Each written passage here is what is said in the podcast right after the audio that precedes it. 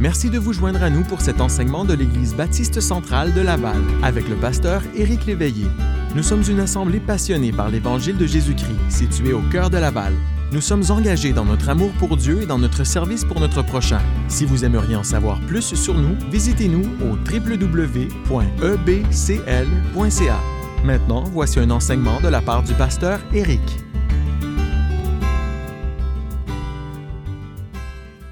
Va aller dans 1 Jean chapitre 1 ce matin. On continue notre série qui s'apparente au thème de l'année. Et ce matin, le titre du message, c'est Sans secret. Sans secret dans 1 Jean chapitre 1. Ce matin, nous allons commencer la lecture dans le verset 5. On va lire jusqu'au verset 10.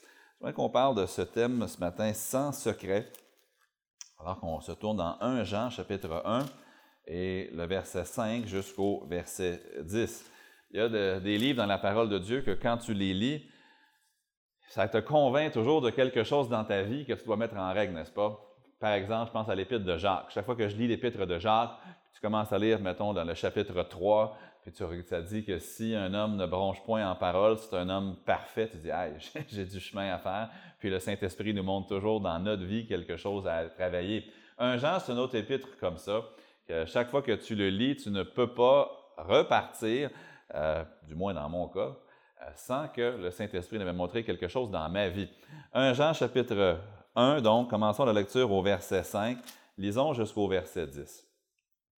La nouvelle que nous avons apprise de lui et que nous vous annonçons, c'est que Dieu est lumière et qu'il n'y a point en lui de ténèbres.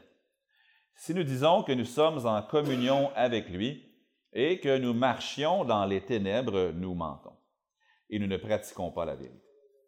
Mais si nous marchons dans la lumière, comme il est lui-même dans la lumière, nous sommes mutuellement en communion et le sang de Jésus, son Fils, nous purifie de tout péché.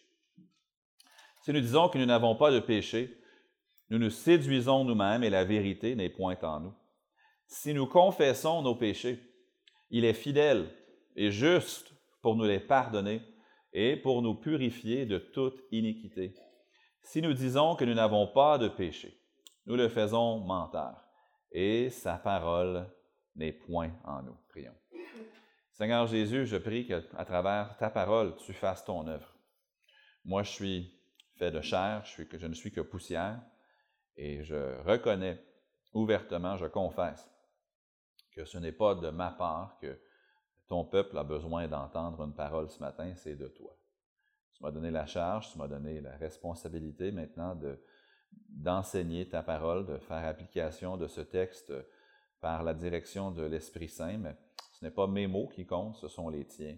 Alors, ce que tu as mis par écrit pour nous, par l'inspiration de l'Esprit, euh, fais-nous le comprendre.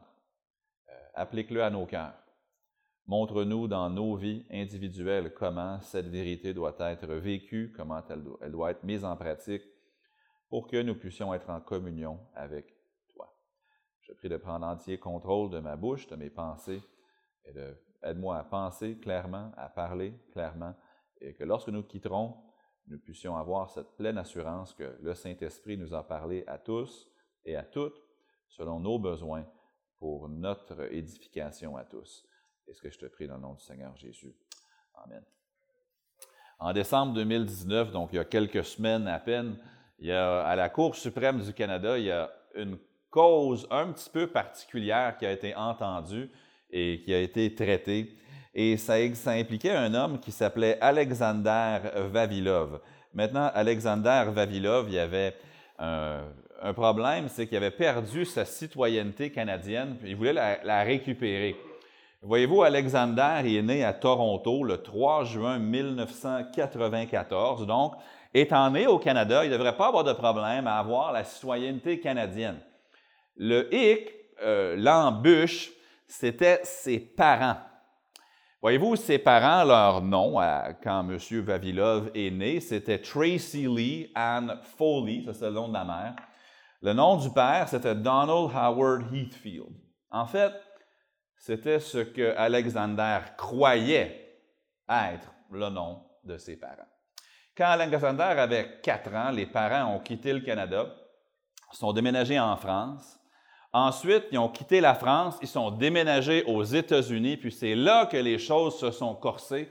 Puis en 2010, le FBI américain, donc les autorités américaines, ont fait irruption dans le domicile, ils ont arrêté les parents et ils ont prouvé que leur nom n'était vraiment pas Tracy Lee Ann Foley et Donald Howard Heathfield, mais leur vrai nom, c'était Elena Vavilova et Andrei Bezrukov. Et les deux, c'était des espions qui travaillaient pour le gouvernement russe, qui ont été arrêtés pour espionnage. Et finalement, ils sont retournés en Russie dans un échange d'espions entre les États-Unis puis les Russes. imaginez-vous, vous avez 16 ans, la police arrive dans votre foyer et vous dit, le nom que tu pensais, ce n'est pas vraiment le nom de ta mère. Et le nom que ton père a dit, ce n'est pas vraiment son nom. Puis à 16 ans, le jeune a appris qu'il ne connaissait pas vraiment ses parents. Il ne connaissait pas les vrais noms de ses parents. Il ne connaissait pas le vrai métier. Il ne savait rien sur ses parents. Imaginez-vous le traumatisme pour un jeune de 16 ans, puis son frère aussi, d'apprendre qu'il ne connaissait pas vraiment ses parents. Que ses parents avaient une vie secrète que ses parents avaient une double vie profondément cachée. Maintenant, la Cour suprême du Canada a légiféré que parce que les deux n'étaient pas ici euh, sous un visa diplomatique, mais que lui, il est né, ce n'était pas de sa faute à lui, il est né au Canada, euh, puis ce n'était pas de la faute du jeune homme ce qui est arrivé, donc il a pu garder, récupérer sa citoyenneté canadienne. Moi, je ne peux pas imaginer le, sentiment de trahison, le sentiment de, confusion qui viendrait sur moi si j'apprenais que mes parents m'avaient menti et m'avaient trompé dès ma naissance. En fait, je pense qu'il serait absolument impossible d'entretenir une relation avec des gens qui avaient été aussi hypocrites et sans aucune authenticité sur leur identité. Pour avoir une relation avec quelqu'un, il faut que la personne soit authentique. Il faut que tu puisses la connaître. Il faut que tu puisses savoir c'est qui. Pour qu'une relation soit fructueuse et agréable, il faut que les deux parties soient sincères. Il faut que les deux parties soient authentiques. Quand tu découvres que la personne avec qui tu essayais de bâtir une relation t'a caché des choses importantes, ça brise la relation. Lorsque tu apprends, que tu découvres des secrets sur la personne, eh ben, ça rompt, ça, coupe, ça déchire les choses. On pourrait sans doute tous connaître des couples qui ont été brisés peut-être par une adultère.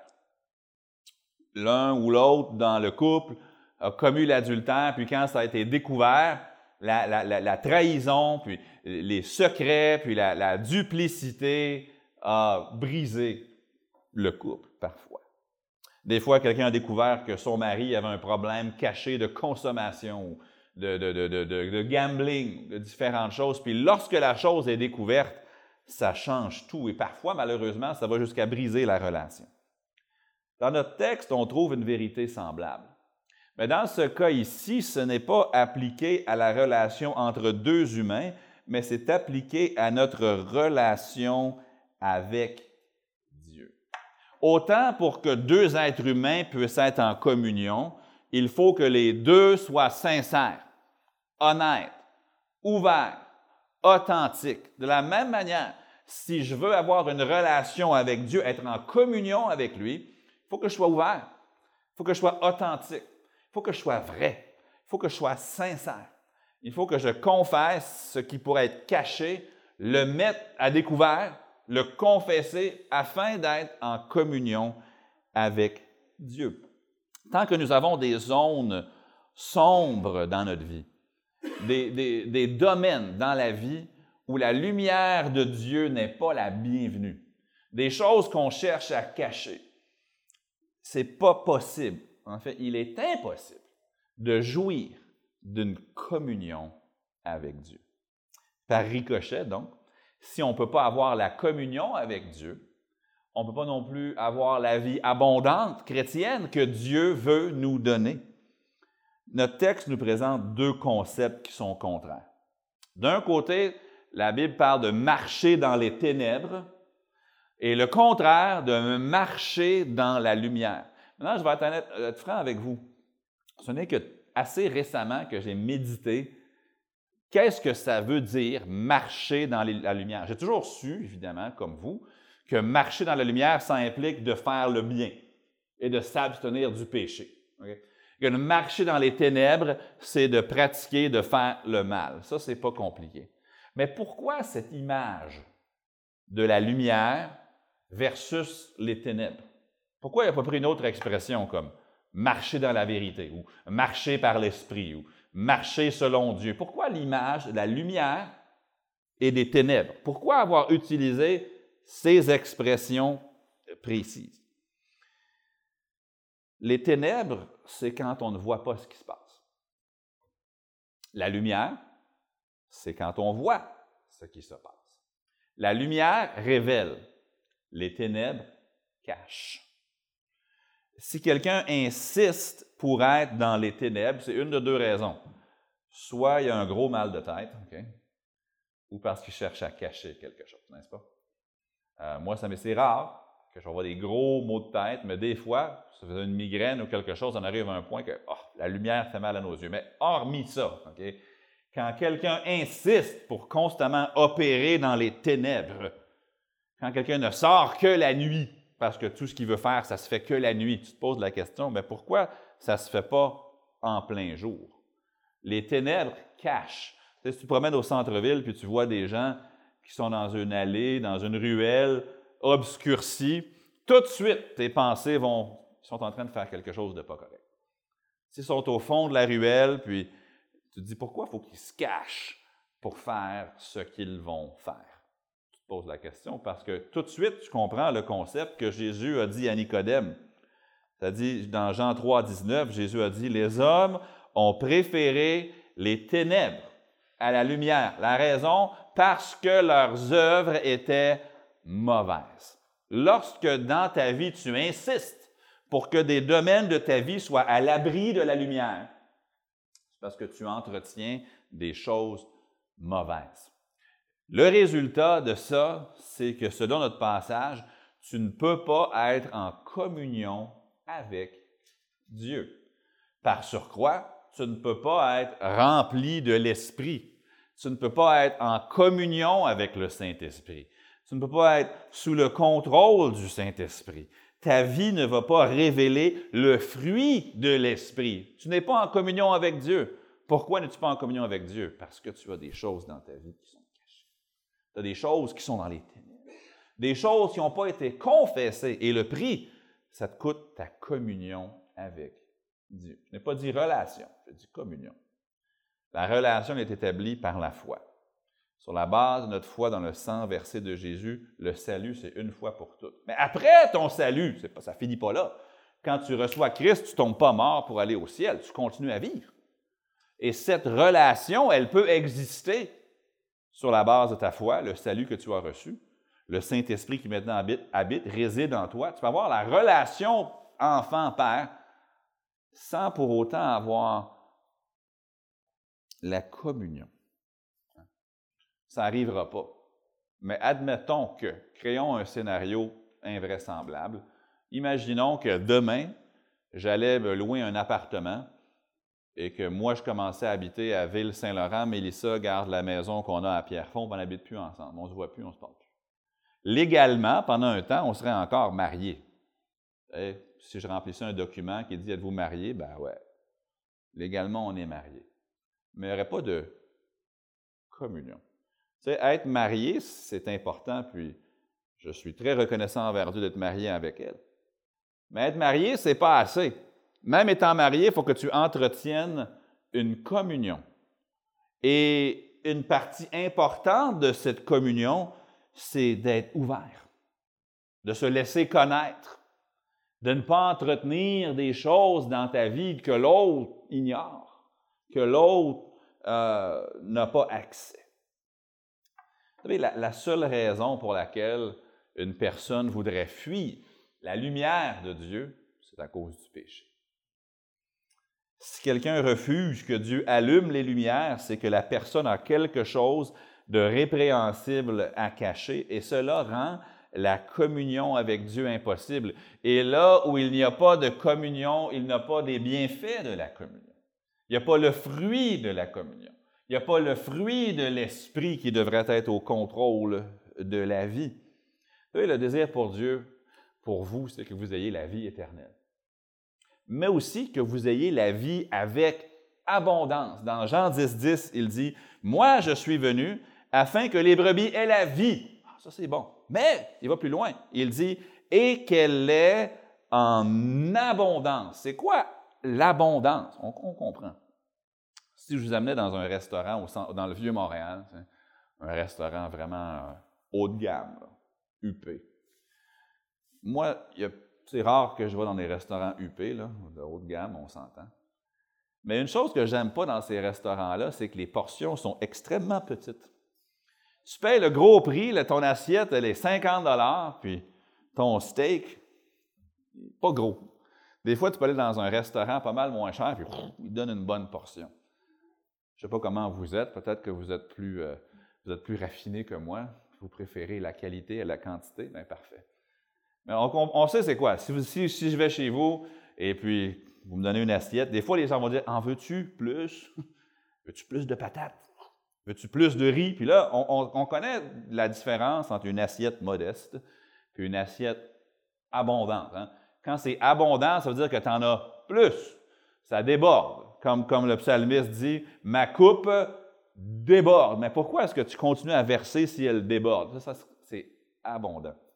Quelqu'un pourrait me donner euh, un verre d'eau, puis il pourrait avoir ça d'eau dedans. Le verre pourrait être plein. S'il était plein, on dirait c'est abondant. Vous savez, quand vous êtes rempli de l'Esprit, ça, c'est la vie abondante. C'est ce que Dieu veut vous donner. Le problème, c'est que lorsqu'on marche dans les ténèbres, on n'est pas en communion avec lui. Et quand on n'est pas en communion avec lui, on ne peut pas connaître la vie abondante que Jésus veut nous donner. Trois observations ce matin. La première, c'est au sujet de Dieu. Au verset 5, remarquez premièrement que Dieu est authentique. Dieu lui-même, il est authentique. Vous pouvez le connaître tel qu'il est. Maintenant, en tant qu'être humain, on n'a pas les capacités pour tout comprendre sur Dieu. Dieu est trop grand, mais Dieu se révèle à nous. Il n'y a pas honte. Dieu n'a pas de cachette. Dieu n'a pas de, ténébreux secrets qui cherchent à nous cacher. La nouvelle que nous avons apprise de lui et que nous vous annonçons, c'est que Dieu est lumière et qu'il n'y a point en lui de ténèbres. Donc, à la première lecture, ce verset-là nous enseigne qu'il n'y a pas de péché en Dieu. C'est vrai. Il est parfait, il est sans péché, il est sans tâche. Et c'est parce qu'il est sans tâche que Jésus-Christ a pu payer la dette des péchés du monde sur le calvaire. Parce qu'il est l'agneau de Dieu sans défaut et sans tâche, il est entièrement parfait. Mais le verset ne fait pas que nous enseigner que Dieu est sans péché, ça en fait partie, mais le verset va plus loin. Il nous donne un modèle à suivre pour notre vie. Le verset nous enseigne que Dieu, lui, il est entièrement authentique. Il n'y a pas de zone cachée. Il n'y a pas de défauts, de mauvaises habitudes, de domaines qui, ne, qui doivent être dissimulés. Dieu n'a pas peur d'être connu. Dieu n'a pas peur de se révéler. Il n'a pas peur qu'on soit intimement familier avec lui. Revenons à Alexander Avilov que je mentionnais en introduction. Je suis convaincu que dans toute son enfance, il y a eu des moments où peut-être il y avait un coffre-fort avec des secrets dedans. Peut-être que ses parents allaient à des rendez-vous que lui n'avait pas le droit de savoir où ils étaient. Peut-être qu'il y avait des boîtes, des cachettes secrètes, des endroits dans lesquels Alexander n'avait pas accès et ça contenait les ténébreux secrets de ses parents. Dieu n'est pas comme ça. Dieu ne cache pas qui il est. Dieu ne cache pas ses attributs. Il n'y a jamais un jour où vous allez découvrir quelque chose sur Dieu et dire Ah, j'aurais voulu pas savoir ça. Non, Dieu est lumière. Il se révèle tel qu'il est, sans cachette, sans défaut, sans tâche. Son désir, c'est qu'on le connaisse toujours davantage. Avez-vous déjà essayé d'établir une relation avec quelqu'un puis ils vous ont tenu comme à distance? Tu, peux apprendre à les connaître, mais hop, non, non, pas plus. Quand vous voulez leur numéro de téléphone, non, non, j'aime mieux pas. Est-ce que je peux savoir où tu habites?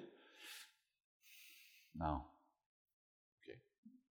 Tu peux avoir peut-être une relation professionnelle avec, mais tu n'as jamais le droit d'apprendre à vraiment le connaître. Là, tu commences à te poser des questions. Ben, OK, mais tu ne poursuis pas tellement la chose. C'est impossible d'approfondir une relation avec quelque chose, quelqu'un qui, qui doit constamment se cacher.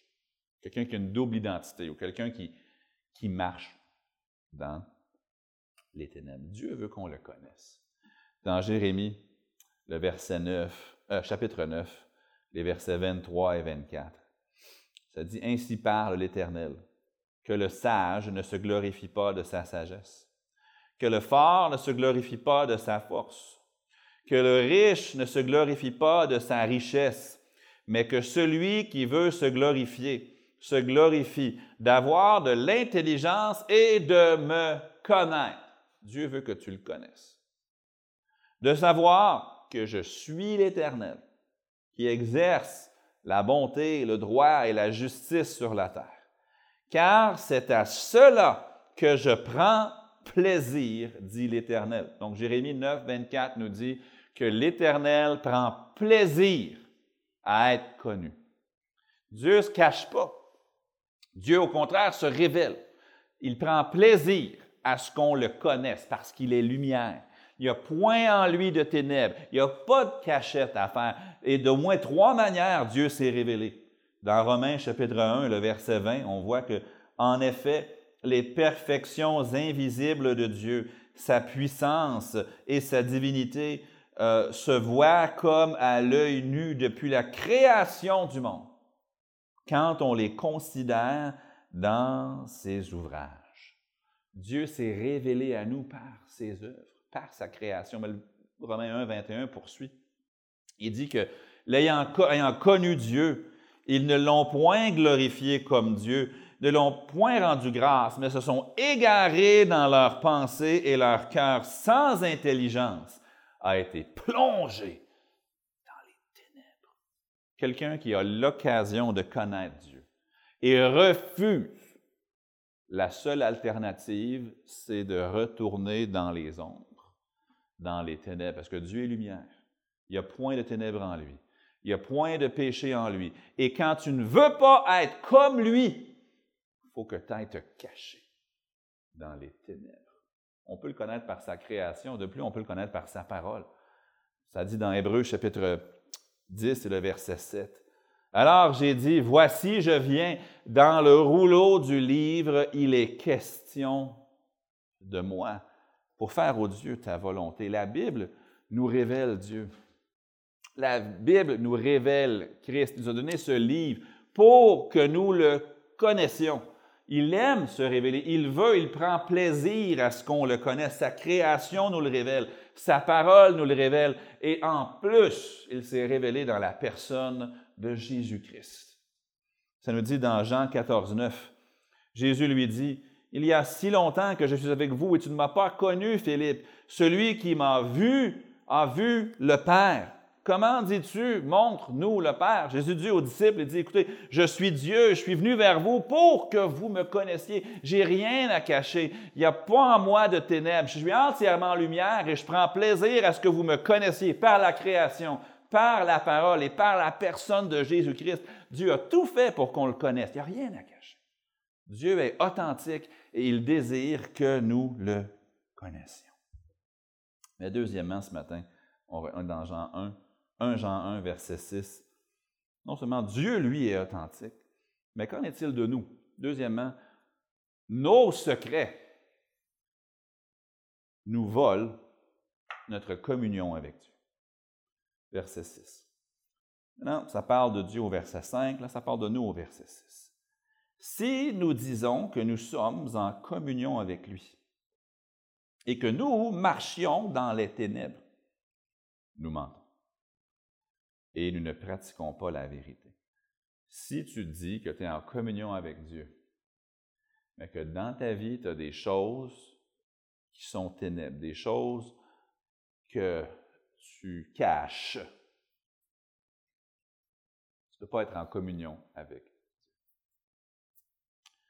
Autant c'est impossible d'être en communion avec quelqu'un qui te cache sa réelle identité ou qui te cache selon le type de relation, des habitudes que tu ignores ou des activités auxquelles tu n'as pas le droit de, savoir.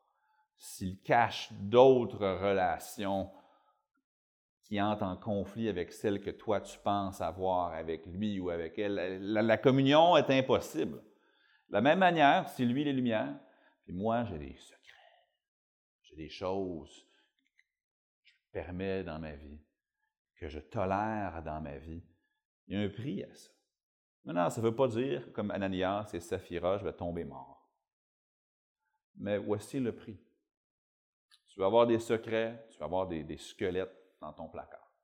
Voilà ce que ça coûte. Le prix, c'est ta communion avec Dieu. Ça, ça fait quoi? Qu'est-ce que ça change? Ça, ça fait que tu ne peux pas avoir dans ta vie la vie abondante que Christ veut te donner. Tu ne peux pas avoir la plénitude du Saint-Esprit. Tu ne peux pas avoir l'Esprit qui, oui, il réside en toi si tu es sauvé, mais il ne peut pas produire en toi le fruit qu'il veut produire. Et nos secrets nous volent notre communion avec Dieu. Le problème au verset 6, c'est que les chrétiens sont beaucoup moins authentiques que Dieu. Dieu, lui, il est 100% lumière, mais si souvent, nous, on a des, en québécois, on dit des petits péchés mignons, des choses qu'on permet dans notre vie. On sait que Dieu n'aime pas, mais on laisse ça pareil. Des choses que, honnêtement, si nos frères et sœurs en Christ le savaient, si les choses étaient découvertes et connues, ça nous ferait honte parce qu'on le cache. Avoir des choses cachées, qui nous ferait honte s'ils étaient révélés. Le terme biblique pour ça, c'est marcher dans les ténèbres. Quand tu as des habitudes de vie, tu viens dimanche, tu es beau, tu es belle, mais le, ben, même dimanche, à l'extérieur, tu as des choses dans ta vie que tu fais, que tu dis, que tu penses, que tu médites, que honnêtement, s'il fallait que la chose se sache, ça serait honteux. La Bible appelle ça marcher dans les ténèbres. Si tu parais beau dehors, mais qu'au-dedans, tu es rempli d'ossements de mort, si, comme Jésus le dit, tu es un sépulcre blanchi, le terme ici, c'est marcher dans les ténèbres. Le verset 6 dit que si tu marches dans les ténèbres, c'est une vie secrète et que tu dis Ah, moi je suis en communion avec Dieu. Nous mentons et nous ne pratiquons pas la vérité. La conséquence, c'est que les bienfaits que Dieu veut déverser dans nos vies sont retenus. Le fruit de l'esprit n'est pas visible. On doit trouver des moyens, pour bien paraître, on doit trouver des moyens de contrefaire, d'imiter, de faker le fruit de l'esprit. Hein. On trouve des manières de d'essayer de se créer du plaisir puis de la joie pour cacher le fait qu'à l'intérieur, la joie du Saint-Esprit n'est pas là. Hein, on, trouve des manières de, je ne sais pas, le divertissement ou autre chose, d'essayer de créer une soi-disant joie, feindre la joie, parce que la vraie joie, elle n'est pas là. On essaie de mettre un couvercle sur sa haine puis sur sa colère pas que ça sorte du bocal, parce qu'on n'a pas en nous l'amour que produirait le Saint-Esprit. Le fruit de l'Esprit, c'est l'amour, la joie, la paix, la patience, la bonté, la bienveillance, la maîtrise de soi. La loi n'est pas contre ces choses, Galates 5, 22. Mais quand tu, as, tu marches dans les ténèbres, toutes ces affaires-là, il faut que tu fasses des imitations. Il faut que tu fasses semblant. Il faut que tu fasses des contrefaçons parce que tu marches dans les ténèbres. Donc, tu n'as pas la vie abondante que Jésus veut te donner. Le fruit de l'esprit n'y est pas.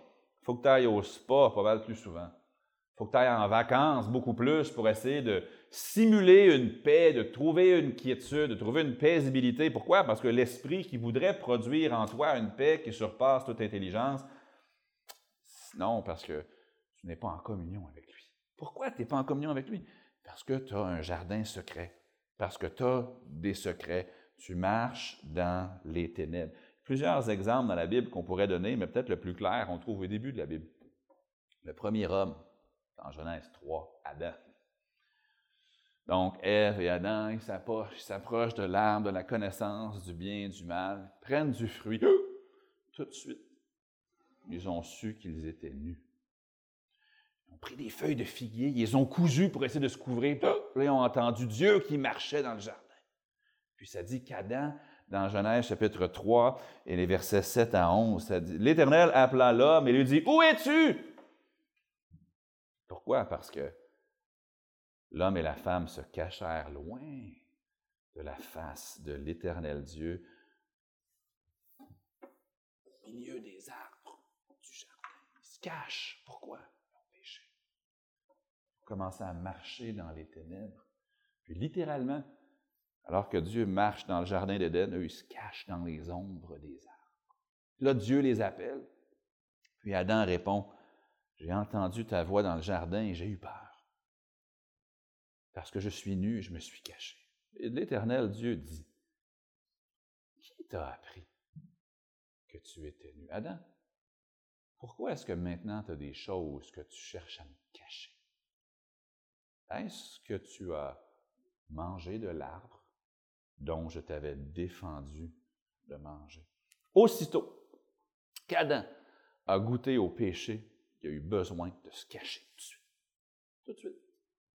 Tout de il a eu besoin de se cacher. Il a éprouvé la honte, la nudité. Il a premièrement essayé de se cacher avec un vêtement euh, rudimentaire. Ensuite, il a dû se cacher dans les ombres des arbres. il y a beaucoup de chrétiens qui se cachent dans les arbres. Oh, j'espère que personne va voir ce que je fais. J'espère que personne va vraiment savoir ce que je suis au fond de moi. J'espère que personne va avoir vent de ce que je dis. Le point central à retenir dans 1 Jean 1,6, c'est que si des parties de votre vie sont dans l'ombre, dans les ténèbres, cachées, secrètes, la Bible nous dit clairement, noir sur blanc, que vous n'êtes pas en communion avec Dieu. D'autre manière de le dire, vous n'êtes pas rempli de l'Esprit. Vous attristez l'Esprit. Vous n'avez pas la vie abondante que Jésus nous promet dans Jean 10, 10. Plusieurs formules bibliques expression biblique que je pourrais prendre. Et les conséquences sont beaucoup plus dévastatrices que vous ne le réalisez. Troisième observation, ça va être la dernière, au verset 7. Le secret de la vie chrétienne abondante, c'est de vivre sans secret. Le secret de la vie chrétienne abondante, ou le secret de la communion avec Dieu, c'est de vivre sans secret. Marquez le prochain verset, le verset 7, ça nous dit, Mais si nous marchons dans la lumière, comme il est lui-même dans la lumière, nous sommes mutuellement en quoi? En communion. Et le sang de Jésus, son Fils, nous purifie de tout péché. Marquez le verset 9.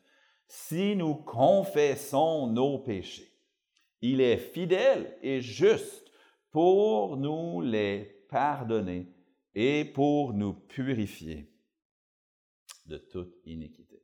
La vie chrétienne abondante, c'est quand vous n'avez pas plus de secrets que Dieu n'en a. Quand vous pouvez être connu de Dieu autant que Dieu veut être connu de vous. Maintenant, on sait que Dieu est omniscient, Dieu sait tout. Donc même quand on cache, c'est un peu ridicule parce que Dieu le sait de toute façon. Mais juste le fait que Dieu le sait dans son omniscience, ce n'est pas un substitut pour la confession. Tu des fois, tu peux savoir que ton enfant a fait quelque chose. Tu le sais. Mais tant aussi longtemps que la chose n'est pas confessée et abandonnée, La relation ne peut pas être, la, communion ne peut pas être comme tu voudrais qu'elle soit. Dieu, lui, en a pas de secret. Il est 100% authentique avec vous. Et quand vous et moi, nous sommes tout autant authentiques avec lui, alors là, nous sommes en communion. J'en parlais un peu à l'école du dimanche, mais on parlait de la confession, l'importance de confesser ses péchés. Puis des fois, vous savez, on, fait des prières bien très généralistes, qui ne sont pas douloureuses du tout. On dit Seigneur, je te prie que tu me pardonnes mes péchés. Je te demande de me laver. Essayez la même stratégie au poste de police.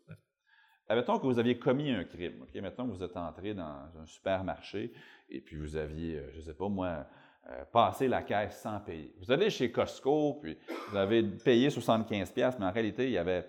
Hein, ben chez Costco, il y a les gens qui, qui, qui, font, qui regardent les factures, mais bon. Mettons que vous aviez volé dans un magasin. Vous ne dormez pas. Il faut admettre la faute.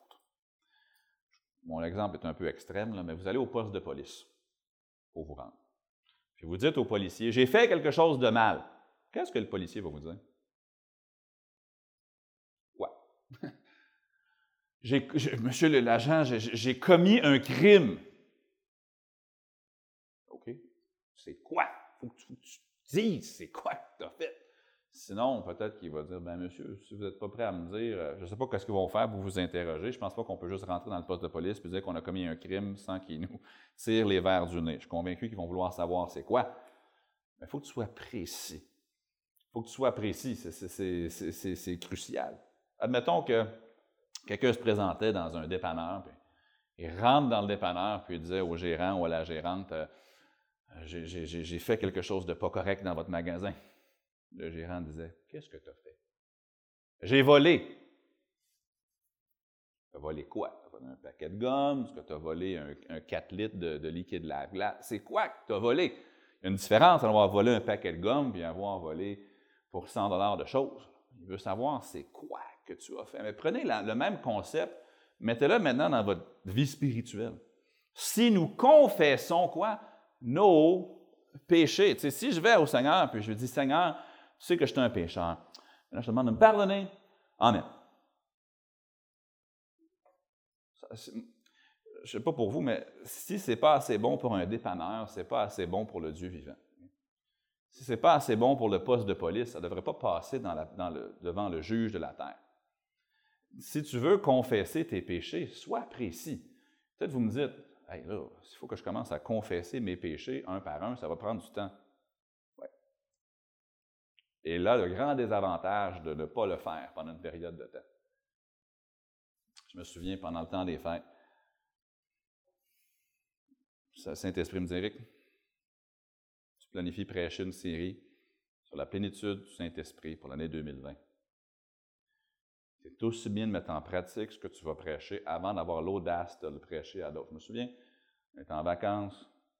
Bon, je ne vais pas confesser des meurtres, des adultères, des. Non mais parfois des, amertumes, des choses que j'avais pensées, dites, ou pas faites, peu importe, des choses, ça peut être avec mes enfants, avec ma femme, peu importe où, que je n'avais pas confessé à Dieu. Des choses précises. Je me souviens, la famille était couchée, j'avais que ma Bible avec moi. J'étais chez ma belle-mère dans le salon, puis j'ai passé du temps jusqu'à une heure et demie le matin à peu près. Il y a des grands moments de silence. Seigneur, montre-moi. Y a-tu quelque chose dans ma vie que j'ai que je n'ai pas confessé? Maintenant, tu ne peux pas confesser des affaires que tu ne te rappelles plus. La mémoire est une faculté qui oublie, donc l'idée, ce n'est pas de se, fouetter, là, ah, il doit y avoir quelque chose d'autre. Non, mais demande au Seigneur de te montrer par son esprit. Est-ce qu'il y a des choses dans ma vie que j'ai faites? Si le Saint-Esprit ne juge pas bon de le ramener à la surface, ben, Mais si l'Esprit te le montre, confesse-le, abandonne-le. Et voici la magnifique promesse. Et le sang de Jésus, son Fils, nous purifie de tout péché. Il n'y a pas un moment dans ta prière de confession où Dieu va dire Bon, assez, c'est assez. Ça fait 40 affaires que tu me confesses. Là, ta limite est à. Non. Il nous purifie de tout. Tout péché. En as-tu 50? En as-tu cinq? En as-tu 5000? Le sang de Jésus, son Fils, nous purifie de tout péché. Le verset 9. Si nous confessons, si on les nomme, si on les reconnaît, si on les admet dans le but de les délaisser, si nous confessons nos péchés, il est fidèle et juste pour nous les pardonner et pour nous purifier de toute iniquité. Admettons que vous donniez un bain à votre enfant. Tu lui laves le corps, mais après ça, tu arrives à ses cheveux et tu dis Oh, regarde, là, je pense que c'est assez propre, moi, laisser faire les cheveux. Non, un parent va laver son enfant au complet. Dieu est un meilleur père que moi. Puis quand il me lave, il me lave de la tête aux pieds, au complet, me purifie de toute iniquité. Voici le préalable, par exemple. Si tu veux qu'il te lave, il faut que tu confesses. je vous rappelle, à l'école du dimanche, si vous étiez là, la confession, c'est de dire oui, de, de plaider coupable à une accusation précise. Seigneur, tu sais que depuis trois ans, permettez-moi une expression euh, québécoise, je ne suis pas capable de sentir un tel. Accusation précise. Seigneur, je reconnais que j'entretiens de la haine dans mon cœur envers Robert, ou envers peu importe le nom que tu veux mettre. Je te demande pardon. C'est mal. C'est un péché. Tu me dis dans Matthieu 5 que celui qui est son frère sans cause est passible de jugement. C'est un péché. Tu as dit que celui que, tu nous dis, Jésus, nous dit ailleurs que d'haïr, pour lui, c'est la même chose que le meurtre. Je te demande pardon. Je te demande de laver ça par le sang de Jésus. le sang de Jésus, son Fils, nous purifie de toute iniquité. Seigneur, tu te rappelles que quand j'ai dit à mes enfants que je t'ai pris au travail, c'était pas vrai. C'était juste parce que ça ne me tentait pas de les amener chez Toys R Us, puis j'aurais menti pour ne pas avoir à faire ça. Péché, ce que tu as fait, c'est mal confesse comme étant un péché. Je te demande pardon. Le sang de Jésus nous lave. Mais ça peut être long, surtout quand ça fait un bout. C'est sage de le faire souvent. Quand tu attends que toutes tes factures s'accumulent, c'est pas mal plus long que quand tu payes à chaque fois qu'elles arrivent dans la boîte aux lettres. Le même principe. Mais le bienfait de ça, c'est que ça dit dans le verset 7 que si nous marchons dans la lumière, quand tu n'as plus de secret, tu n'as plus de choses cachées, tu n'as plus rien qui n'a pas été confessé, puis abandonné, puis lavé, le bienfait, nous sommes mutuellement en communion. Et le sang de Jésus, son Fils, nous purifie de tout péché. Puis quand tu es pur, sais-tu qu'est-ce que le Saint-Esprit fait? te remplit. Je comprends que ce pas une question de quantité, mon image est mauvaise. Tu as déjà l'Esprit en toi, mais il prend contrôle de ta vie. Il produit en toi la vie abondante que Jésus te promet dans Jean 10, 10. Il produit en toi le fruit de l'Esprit. Confesser, c'est déclarer exactement ce qu'on a fait. À l'école du dimanche, on avait regardé le verset Acte 19, 18. Ça dit Plusieurs de ceux qui avaient cru venaient confesser et déclarer ce qu'ils avaient fait, précisément. Confesse à Jésus. Maintenant, j'ai une nuance importante à vous présenter. Si vous êtes ici et vous n'êtes pas certain, certaine de votre euh, salut, si vous n'avez jamais reçu Christ comme votre sauveur, la Bible dit que si tu crois dans ton cœur que Dieu l'a ressuscité des morts, ce qui implique qui est mort, enseveli, ressuscité des morts, pour toi. Il a payé ta dette. Tu, mets ta confiance en ça. Et si tu confesses de ta bouche le Seigneur Jésus, tu seras sauvé. Ça ne dit pas pour le salut qu'on doit confesser tous les péchés qu'on a faits, non? Mais on doit confesser le fait qu'on est pécheur. mais que Christ a payé toute notre dette à la croix. Puis on le confesse comme sauveur. Mais une fois que ça, c'est pour le salut. Tu confesses Jésus comme sauveur. Mais quand tu es un enfant de Dieu, que la relation enfant-père, elle est déjà établie, là, tu n'as pas à confesser Jésus. Tu dois confesser tes péchés pour avoir la communion. Pour avoir la relation, tu dois confesser ton état de pécheur et confesser Jésus comme ton sauveur. Pour être un enfant de Dieu en communion, tu dois confesser tes péchés, ce que tu as fait de mal.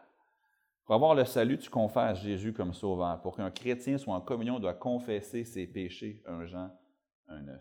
Si nous confessons nos péchés, il est fidèle et juste pour nous les pardonner, pour nous purifier de toute iniquité. C'est quoi la condition pour avoir cette communion, pour avoir la plénitude de l'esprit, pour avoir la vie chrétienne abondante? C'est que tu sois en communion avec lui. Comment tu es en communion? Tu marches dans la lumière. C'est quoi ça, marcher dans la lumière? Marcher sans secret. Sortir des ombres et dire, Seigneur, je suis coupable. J'ai fait ça, ça, ça, ça, ça. Je le confesse comme étant péché. Je te demande pardon, je le délaisse. Je te demande que de laver ça par ton sang. Et le sang de Jésus, son Fils, nous purifie de tout péché. Quand le Fils prodigue, en Luc 15, est arrivé à la maison, qui a confessé à son père s'il avait fait. Qu'est-ce que le père a fait? C'est jeté sur son dos. Tuez le veau gras, mon fils est revenu. Ce n'est pas une question de Oh, mon incroyable toi. J'espère que ta mère va vouloir te parler parce que moi, je ne plus te voir la face. Non, non, non, non, pas ça. Le père, tout de suite, a été en communion avec son enfant Tout péché connu tout péché connu doit être confessé, abandonné et plongé sous le sang de Jésus. Puis quand tu plonges un péché dans le sang de Jésus, il ne revient plus à la surface, il est parti. Il est emporté, il est parti. Et vous êtes en communion avec lui. Ma question pour vous, est-ce que vous marchez dans les ténèbres? Est-ce qu'il reste des choses dans votre vie que si elles étaient connues, ça vous ferait honte? des gestes, des pensées, des rancunes, des attitudes, des habitudes, je ne sais pas. La liste pourrait s'allonger. Dans Galate 5, vous trouvez une liste des œuvres de la chair. Mais si vous allez à Dieu, que vous les confessez, vous les nommez, vous les déclarez comme étant péchés, et que vous implorez le sang de Christ pour les emporter, le sang de Jésus, son Fils, vous purifie. Mais je crains que beaucoup de croyants vont se limiter à dire des banalités et des généralités à Dieu, des prières creuses, sans détail, puis ensuite dire Je suis en communion avec Dieu.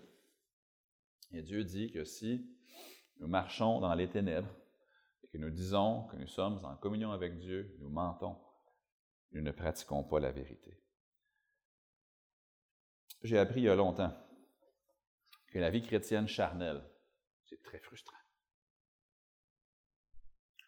La vie chrétienne vécue dans la chair sans euh, la plénitude de l'Esprit Saint, ce n'est pas satisfaisant du tout. En fait, c'est quasiment frustrant parce que tu regardes les gens dans le monde qui, eux, font les mêmes choses que tu fais, mais qu'ils font ouvertement, eux, au moins, ils ont certains plaisirs passagers, ils ont un petit peu de, de, plaisir de ce siècle. On sait tous qu'ils vont passer en jugement, mais toi, tu as une double vie, tu, fais semblant de ne pas être comme eux quand tu l'es vraiment à l'intérieur, puis tu te délectes pas, tu marches dans les ténèbres. C'est incroyablement frustrant. Moi, honnêtement, si j'avais le choix entre les deux, là, je préférais porter un uniforme de police que d'être un espion. Parce que ça doit être bien de l'ouvrage, de toujours cacher ta réelle identité. Ce serait pas mal mieux pour moi d'être un soldat avec un uniforme, tout le monde sait ce que tu es, que d'être un espion puis de faire semblant d'être une chose quand on est une autre. Mais dans la vie chrétienne, c'est lourd, c'est frustrant, c'est décevant et c'est dégoûtant et ce n'est pas du tout satisfaisant de marcher dans les ténèbres. La seule chose qui satisfait le chrétien, c'est la communion avec son Dieu et son Sauveur Jésus-Christ. C'est là la vie chrétienne abondante. C'est là la vie chrétienne qui a de la joie. C'est là la vie chrétienne qui a de la paix. C'est là la vie de l'amour de Christ. Mais c'est quoi le préalable dans notre texte? C'est de ne plus marcher dans les ténèbres. Comment on sort des ténèbres pour la lumière? On confesse. On confesse. On confesse. Puis on implore le sang de Jésus qui nous purifie de, de tout péché. Et ensuite, on est en communion avec tous les bienfaits que ça comporte. Vous savez, c'est un choix simple. Ce n'est pas toujours un choix facile, par exemple, parce que ça implique de l'humilité. Et pour plusieurs d'entre nous, ça va impliquer du temps. Prendre un temps à part avec Dieu. Demander, comme le psalmiste, sonde-moi, ô Dieu, et connais mon cœur. Montre-moi si je suis sur une mauvaise voie et conduis-moi dans la voie de l'éternité. Puis il va dire, t'as ça, t'as de la haine pour cette personne-là, t'as pas pardonné elle, t'as parlé en mal de lui, fait de la médisance ici, t'as calomnié l'autre. Chaque fois que ton patron se pointe la face, ton cœur s'aigrit, etc., etc., etc., etc., etc confesser, abandonner, confesser, abandonner. C'est long, mais le résultat en vaut la peine. Le résultat en vaut la peine. Parce que si nous marchons dans la lumière comme il est dans la lumière, nous sommes en communion avec lui. Et c'est ce que je veux pour vous. C'est ce que je veux pour moi, mais je le veux pour vous aussi, que vous soyez en communion avec le Fils de Dieu. Père éternel, merci pour ton pardon. Merci pour le sang de Jésus qui est suffisant pour laver n'importe quel péché. Même les péchés les plus crapuleux, qui sont à nos yeux crapuleux, qui sont mentionnés dans ta, parole, des, choses obscènes, des choses horribles, des choses euh, qu'on ne veut même pas dire. Ton sang les lave, ton sang nous purifie de tout péché. Les péchés intérieurs, les péchés auxquels on s'est habitué, les péchés qu'on a tolérés, les péchés qu'on a refusé de confesser, qu'on dit Ah, c'est pas grave mais des choses qui te déplaisent, qui sont là quand même et qu'on cache et qu'on essaie de fonctionner malgré la présence de ces choses-là. Aide-nous à les confesser, à les abandonner et à saisir le pardon qui est disponible par le sang de Jésus. Te demande, Père, de nous aider à le faire. C'est ce que je te prie dans le nom du Seigneur Jésus.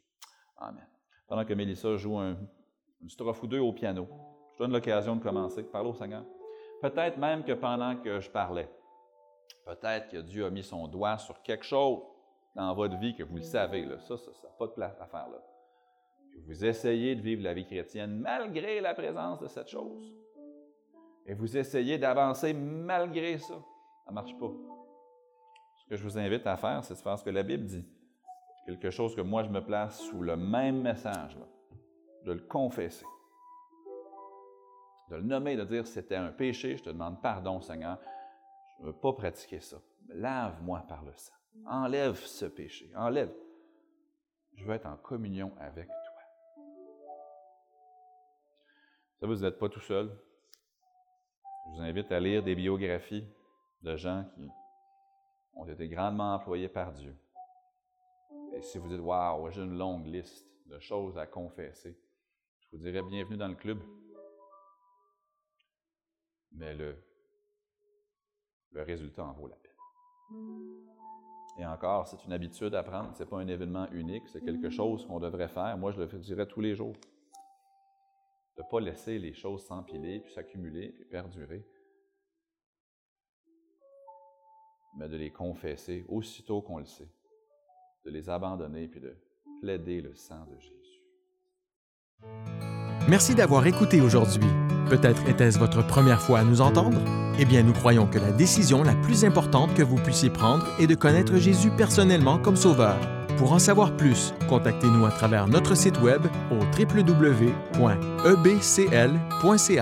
Peut-être êtes-vous un auditeur régulier. Rien ne nous ferait plus plaisir que de vous recevoir en personne. Les détails de nos réunions se trouvent sur notre site web. Nous vous souhaitons une agréable journée dans la grâce de Dieu.